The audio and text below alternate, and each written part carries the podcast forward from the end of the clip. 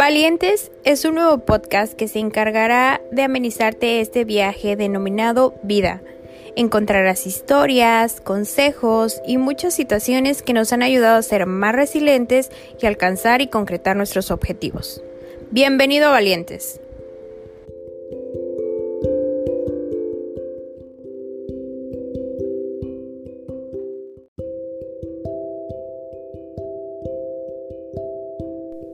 Hola, hola, ¿cómo estás? Bienvenidos a Valientes.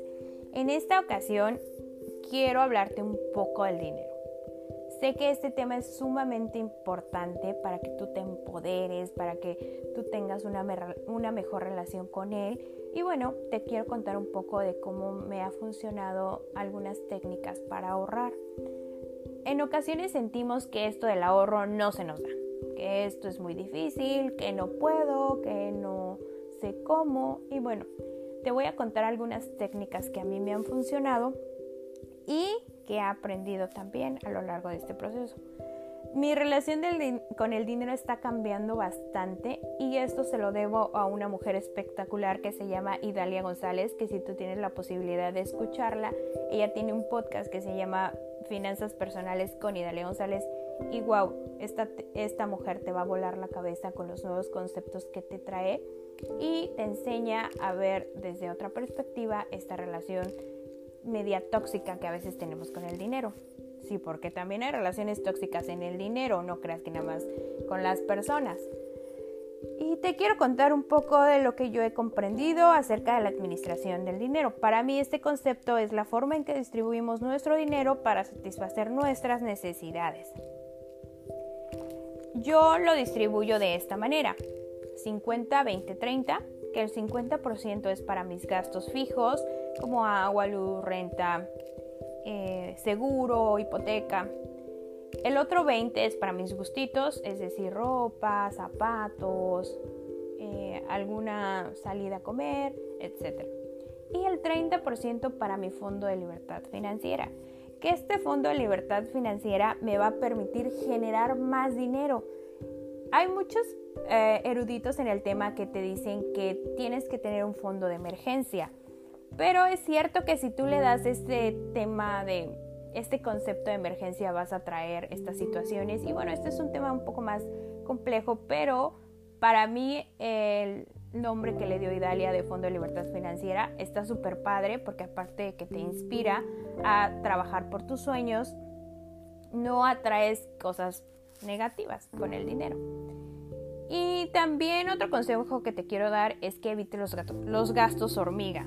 ¿No te pasa que vas a la oficina y todos los días ves el cafecito y la torta de tamal y el cóctel de frutas y los molletes y las enchiladas y los chilaquiles?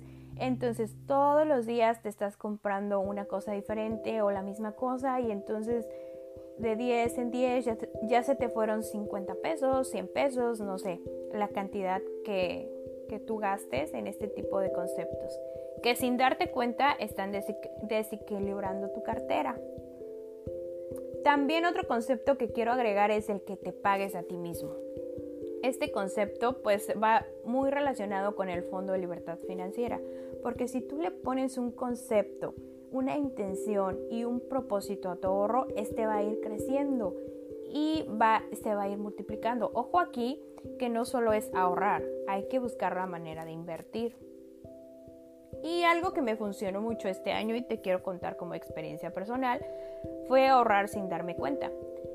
Mi esposo o mi pareja tiene la habilidad de ser muy bueno administrando el dinero y me decía, créate una cajita donde pongas el vuelto, las moneditas que te dan en el súper o cuando haces alguna compra y te quedan esas moneditas, ponlas ahí, pon un dólar, pon, no sé, cinco dólares, lo que tú quieras, pero ponle algo toda la semana.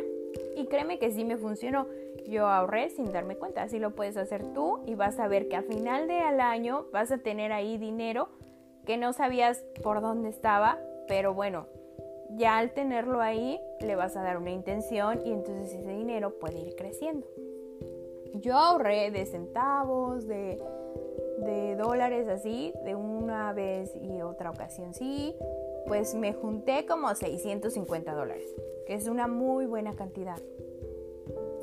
Entonces, pues estos son algunos consejitos que te quiero dar para que tengas una mejor relación con el dinero y empieces a ver que sí se puede ahorrar, sí se puede administrar mejor el dinero siempre que tú lo quieras.